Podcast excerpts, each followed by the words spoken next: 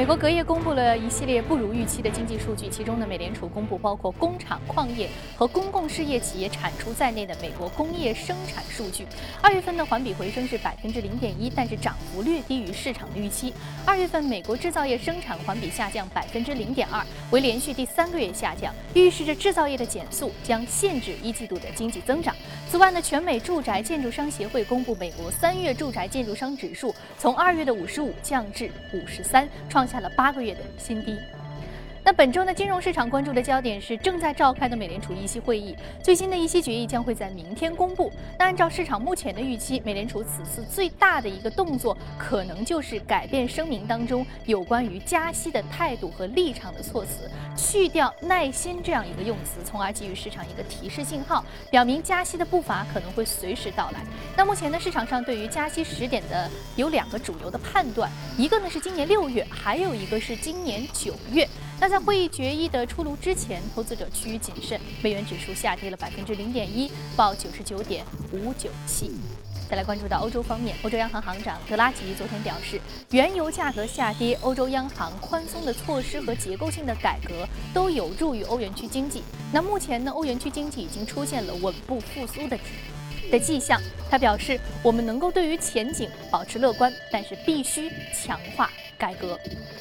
意大利财长帕多安日前表示，即使说希腊退出欧元区，也不会给意大利带来风险，意大利不会受到传染。那希腊财长瓦卢法基斯二月份曾经警告说啊，如果说希腊被迫退欧，那么其他国家也不可避免的也会退欧，欧元区将会土崩瓦解。他还明确的提到，欧元区第三大经济体意大利的债务问题同样非常的严重。近一段时间以来，希腊退欧的风险牵动着欧元区的神经。左派力量为主的希腊新政府与欧盟之间就是否豁免债务展开博弈。那目前呢，前景还并不明朗。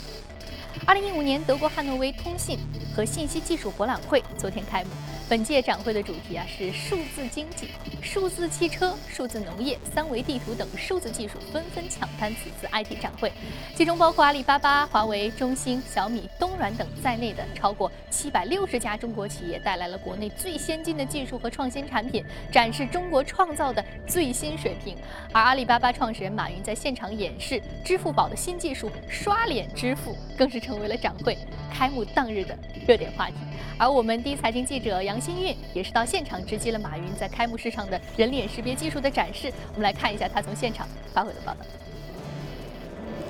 我身后的支付宝展台呢，展示的就是这一次马云在 c e b i 的开幕式上面向世人所进行展示的这样一个 Smart to Pay 的技术。而它实际的用法呢，就是在智能手机上安装了安装了 Smart to Pay 的 App 之后呢，在上面输入自己的名字，并且是进行自拍。然后呢，到了便利店，还有像是超市等等的地方呢，付钱的时候，只要刷脸就能够支付成功。不过这个技术在未来当然还要再结合包括像支付宝这样的应用呢，才能够付诸实现。那虽然说这样的一个技术未来首先推广应该是在中国，不过呢，根据支付宝管理层表示，他们之所以要在欧洲进行第一次的展示呢，是希望未来呢，欧洲人他们除了知道阿里巴巴这家上市公司之外，也能够有更具体的认知到支付宝。好的，非常感谢新运从德国当地给我们发回的报道啊。那稍后我们在节目的一开始呢，将和您来聊一聊有关于汉诺威电子展当中给我们透露出了一个什么样的行业投资机会。好，刚刚我们在浏览了那么多有关于宏观方面的消息啊，我们看一下隔夜美股三大指数在议息会议即将公布这样一个决议的前夕有什么样的一个动态。我们看一下它的最新的一个表现，我们看到是全线大涨的一个状态，和之前几天的一个谨慎态度呢，还是多多少少市场的情绪有那么一点缓和了。道琼斯工业平均指数上涨百分之一点二九，纳斯达克综合指数上涨百分之一点一九，而标普百指数的涨幅是百分之一点三五啊，全线涨幅都是超过了百分之一点一，还是一个微呃大涨的这么一个格局。好，接下来我们再关注到的是第一财经驻纽约记者葛维尔在昨天晚上收盘之后给我们发回的报道。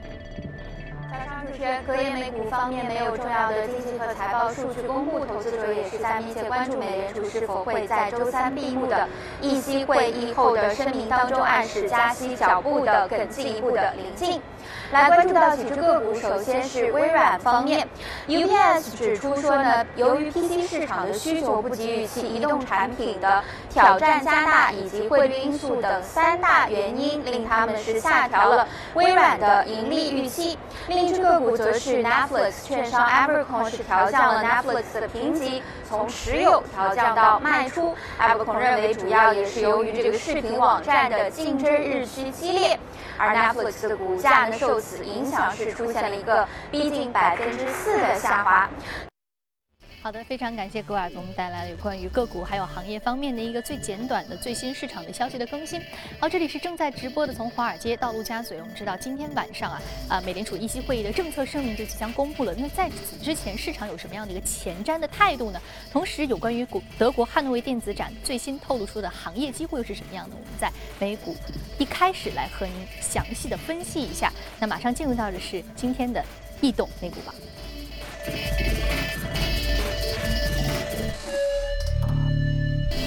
今天我们请到现场的嘉宾呢是来自于新电光的研究总监徐秋杰先生，徐老师早晨好。早上好。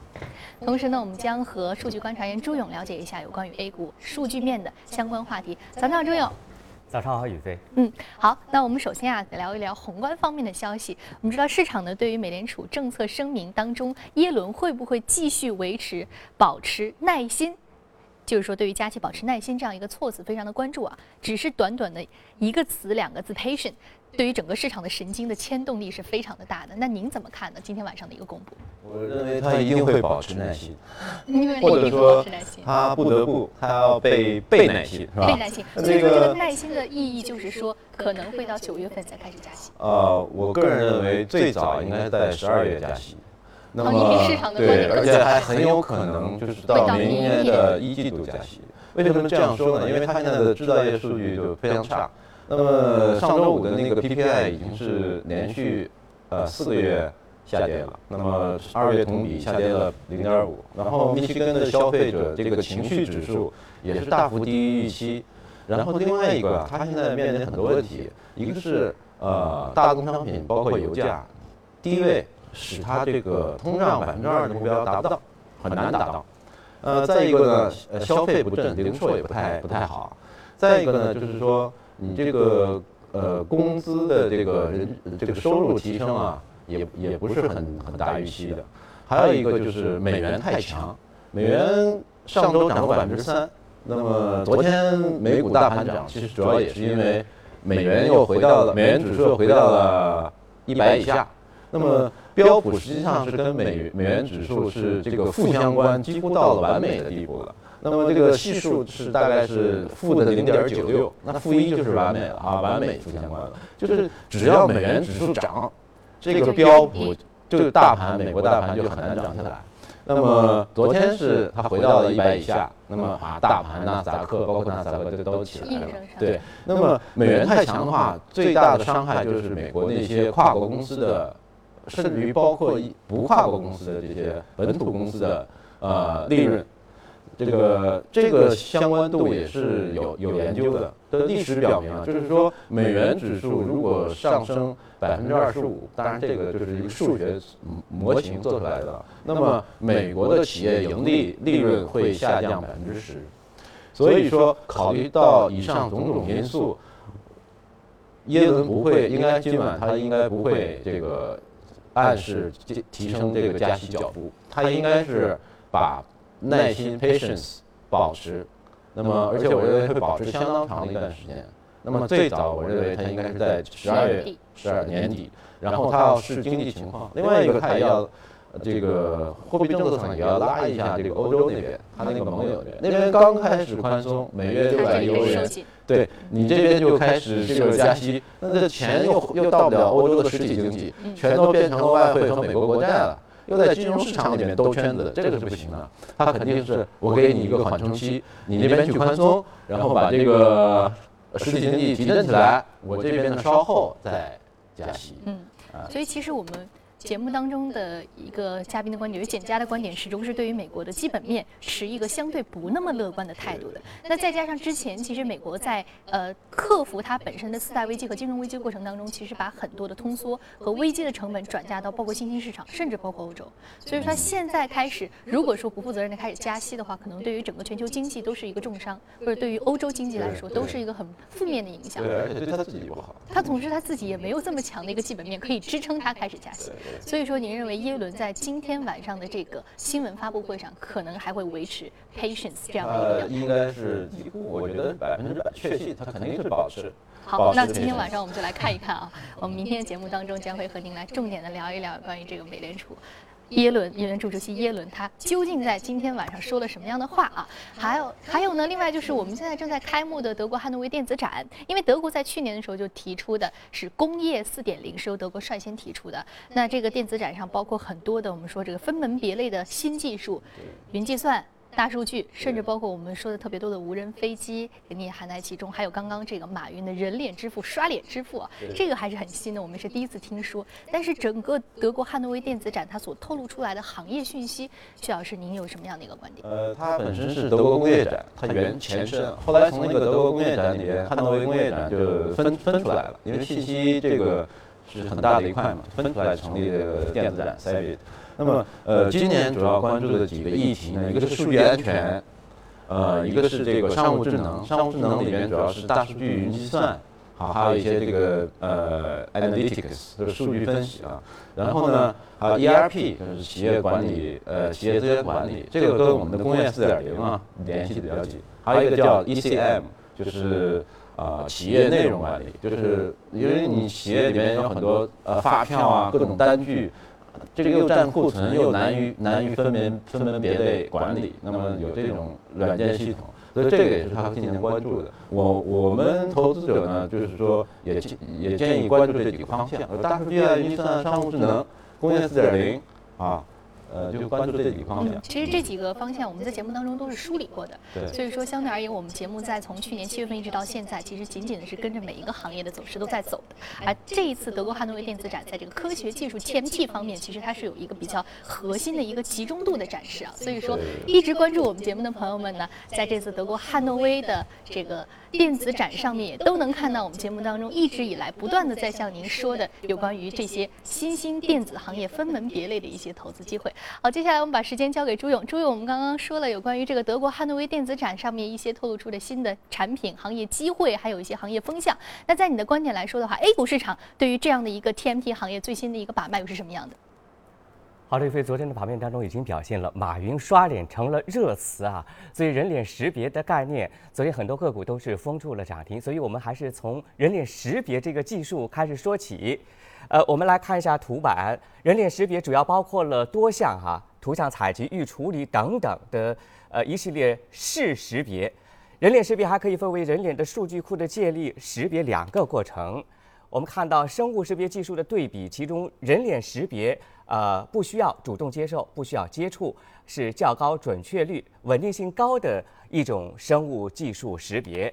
那么，从目前全球的生物市场分类，除了指纹识别的使用范围高达百分之五十八之外呢，接下来就是人脸识别技术约占百分之十八。整个产业链的情况，我们梳理了一下啊，其中的人脸识别算法是产业链的核心环节。看一下目前 A 股上市公司当中的一些概念股，汉王科技、欧比特、川大、智胜等等，昨天盘面当中已经反映了。那么这一次的电子消费展当中，都涉及到了智能装备，契合了工业四点零概念股。我们也罗列了一些概念股，其中的系统集成平台的供应商、转型预期加细分领域的龙头，以及从工业制造到工业服务的相关的一些概念公司。好的，宇飞。嗯，好的，谢谢朱勇给我们简单梳理一下关于个股方面的，还有行业方面的最新情况。这里是正在直播的，从华尔街到陆家嘴。接下来我们来了解一下隔夜涨幅居前的板块和个股分别是什么。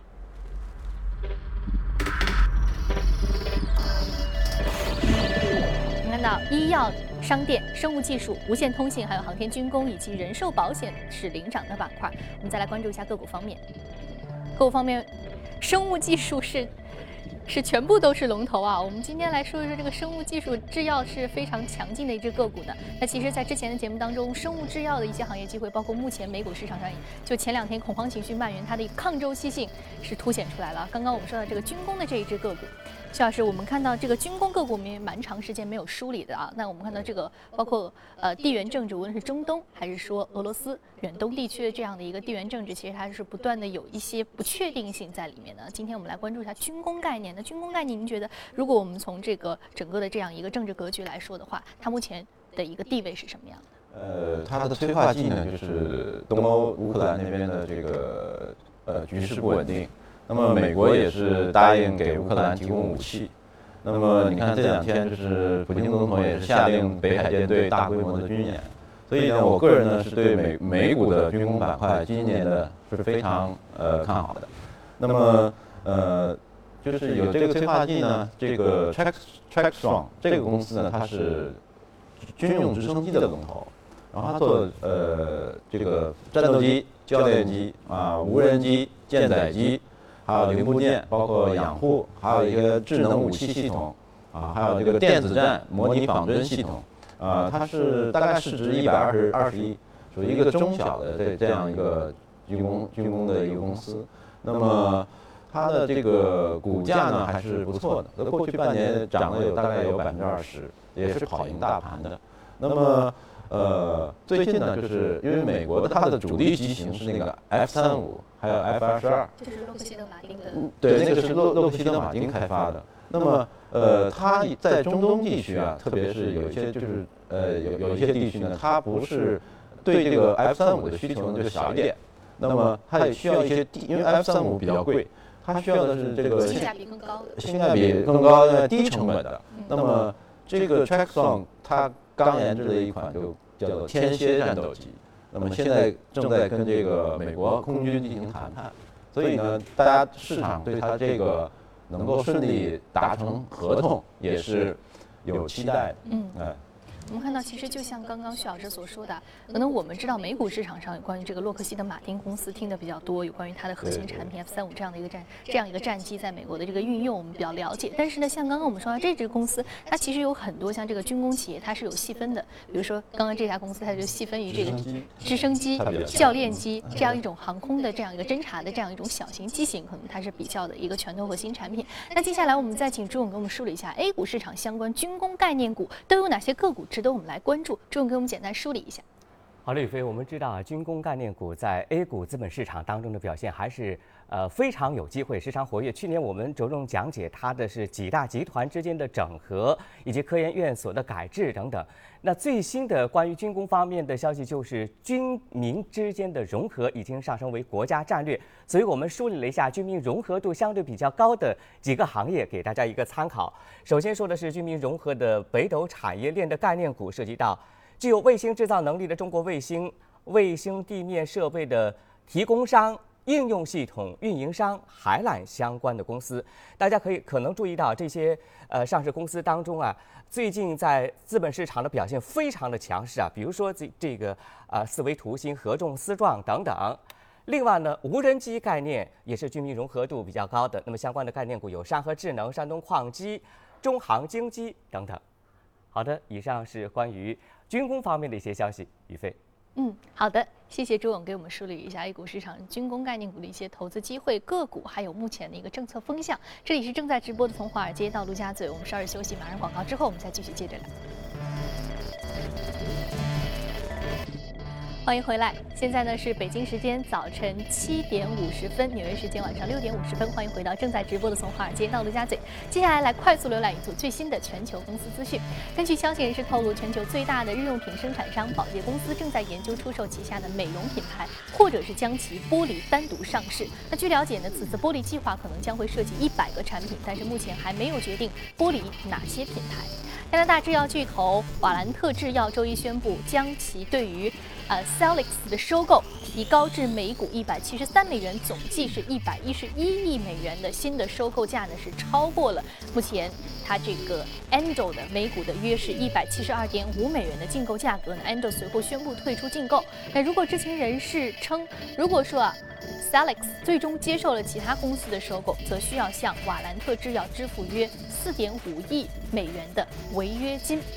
去哪儿网公布了2014年第四季度及全年没有经过审计的财务报告。数据显示，去哪儿网2014年第四季度总的营收为5.198亿元人民币，同比增长百分之一百零七点一。2014年全年总营收为17.568亿元人民币，同比增长百分之一百零六点五。无线业务呢是去哪儿网增长的主要动力。2014年第四季度无线收入占比首次是达到了总营收的百分之五十左右。好，我们再来关注另外一个中概股乐动游戏母公司创梦天地上演。崩盘式的跌幅，低开百分之二十之后一路下滑，收跌三十三点百分之三十三点二七至七点二二美元。那此前的创梦天地预计二零一四年第四季度收入预期为三点二七至三点二九亿元人民币，较此前的预期是下降了百分之十六左右。好，刚刚我们在看过了一下全球公司的一个最新动态，接下来我们再回到资本市场，和嘉宾一起聊聊有关于行业和个股的投资机会。马上进入到的是美股放大镜。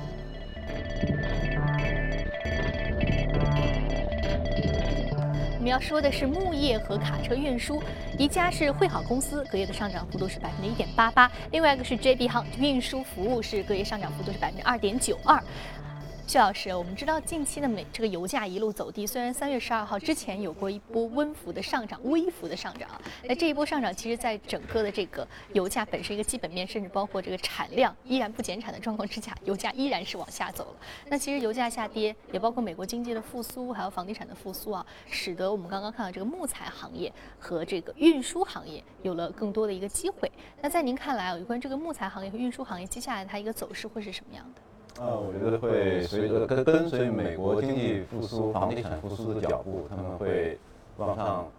就是说应该不会输于大盘。嗯嗯。那么呃，先说这这两个股其实很像，他们在零九年都到达了股价的谷底。那么从零九年涨到现在，呃五六年吧。那么第一家公司那个 Weyerhaeuser 会好，它是涨了百分之四百。呃，卡车运输的那个 JP Hunt，它是涨了百分之四百五十。啊，都可以说得上四五倍股了，所以别看他们行业做的很传统，啊，很很但实际上需求它是一直在持续的。对，其实比科技金融行业更加的有一些。对，只要我们投资者也应该关注一些传统行业，就是传统行业。呃，实际上他们你看涨了四五倍，对吧？这个涨幅并不输于这个高科技的公司。那么，呃，先说第一家吧，辉好公司呢是美国最大的林业牧业公司。那么它主要的就是说。呃，种树这个他做，对吧？树子的树种种子他也做，然后这个呃木材加工他做，然后你看那个呃造房子的那个屋顶、门窗、门地板，这个他也做，然后呢，他还这个他也有一点就是说这个高科技的东西，一个是呢特种木纤维，那么取代那个石石化纤维，啊做服装啊，做做一些织物。那么还有呢，就是它把那个木材和植物植物纤维呢转化成生物燃料，就是给卡车啊，还有小小汽车啊，这个作为生物燃料用。呃，再一个呢，就是更加高科技一点的，它它种了很多这个紫杉醇、紫杉啊、红豆杉。呃，这个紫杉醇提炼了以后呢，就是呃抗癌药，所以它也是全世界这个会好这个很大的一个紫杉醇的这个。原料药的这么一个一个抗癌药的这个公司，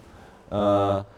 总的来讲就是说，呃，美国的经济好了，然后房地产市场好了，那个造的房子多了，然后或者呃房屋这个整改多了，然后呢需要的木材就非常多，因为美国那些房子大部分都是独立式的嘛，要用大量的木材，所以他这个公司就是直接受益。他面临的主要风险，一个是地缘政治。它在东欧那边啊，有一些林场，有一些林场，有些林地，那么就受到这个，你像乌克兰局势啊，这个对它有影响。再一个呢是美元走强，美元太强呢，因为它产品都是美元定价嘛，对于它的这个出口，像欧洲啊，像亚亚太啊出口，这个就有问题了，因为纸浆啊什么它也做的是吧？所以它需要美元弱一点。那么呃，从这个角度来讲，因为我我我个人是预期美美元。那么指数冲过冲过一百以后呢，短期就见顶了。那么联储也不会很快的加息，非常近了，离一百非常近。呃，过了一百了，昨天又收回来了，收在了九十九点六。那么呃，联储应该不会就是说很快的加息，所以这个呢，其实对这个对对这个威尔豪斯尔这个公司也是有好有好处的，就是美元稍微缓一点啊，不要升得那么快，这个对它会好一点。这个因为对它是汇率，对它是一个很大的风险。嗯，所以说，如果说我们从行业特性来说啊，本身这个林业公司它自己有一些林场，有一些木质产品，包括纸浆，但是它有一些增值产品，比如说从这个呃木材当中提取药物啊，甚至说是用过这个废渣，或者说一些气呃这个。呃，产品的工业废料，我可以再把它转化成这个燃料来二次利用啊，本身可以自给自足这个燃料能源啊，所以说加上它，如果说我们从行业特性来说，包括跟我们刚刚那个，由于时间关系啊，可能物流公司，我们再简单的去归纳一下的话，就是它木材公司和物流公司，它目前面对的一个比较好的一些呃状况，其实就是来自于美国的一个经济复苏，但是它也有一些风险啊，就是来自于地缘政治风险。啊，它包括它这个出口，也包括它这个远东地区的一些林场，它会要有一些什么样的一个状况啊？那其实我们看到这个有关于这个啊油价的持续的一个下跌的受益的行业呢，其实也是挺多的。那有关于这个像这种传统行业、传统生活消费离得比较近的这样一个行业，它目前在 A 股市场的一个机会呢？我们再请朱勇给我们简单的梳理一下。朱勇，刚刚我们说到林业还有这个物流方面啊，那你看到 A 股市场有什么值得关注的？嗯。好的，时间的关系，我主要说一下林业啊，因为这块的梳理啊比较少。呃，说到林业的政策方面，我们知道土地流转的这样一个政策，其实也是涉及到林权的这样一个政策。我们先来梳理一下。呃，上周我们也有介绍过我国的森林覆盖率低啊，说到造纸行业的情况，现在数据确实显示啊，我国的森林覆盖率和全球平均水平的比例百分之六十六，世界的排名只在第一百三十九位。而且呢，呃，从数据看，二零一三年我国的木材原料的进口量占到国内总消费的比例已经高达百分之四十七。在全球森林资源每年减少一千三百万公顷的背景下，我国大量进口木材将难以为继。另外呢，我国现有的呃用材林可采率非常的低，我国人工林每公顷的蓄积量五十二点八立方米。比全国森林平均水平低百分之四十一，相当于新西兰人工林蓄积水平的百分之二十五。所以说这一块的提供的可以提高的空间是非常的大。我们来梳理一下 A 股当中拥有林业资源的部分上市公司，呃，其实不多。我们来简单的梳理一下：永安林业、福建金森、升达林业、威华股份、福建南纸、丰林集团、中孚实业、兔宝宝、金山纸业。有很多上周我们介绍过的纸业类的个股，他们都是拥有林业资源。好的，宇飞。好的，谢谢朱勇给我们梳理一下关于林业行业的一些相关的政策层面的一些最新消息，还有个股的一些投资机会。这里是正在直播的从华尔街到陆家嘴，非常感谢徐老师和朱勇的一个最新的观点分享。马上八点的财经早班车，一起来关注一下国内市场，不要走开，马上回来。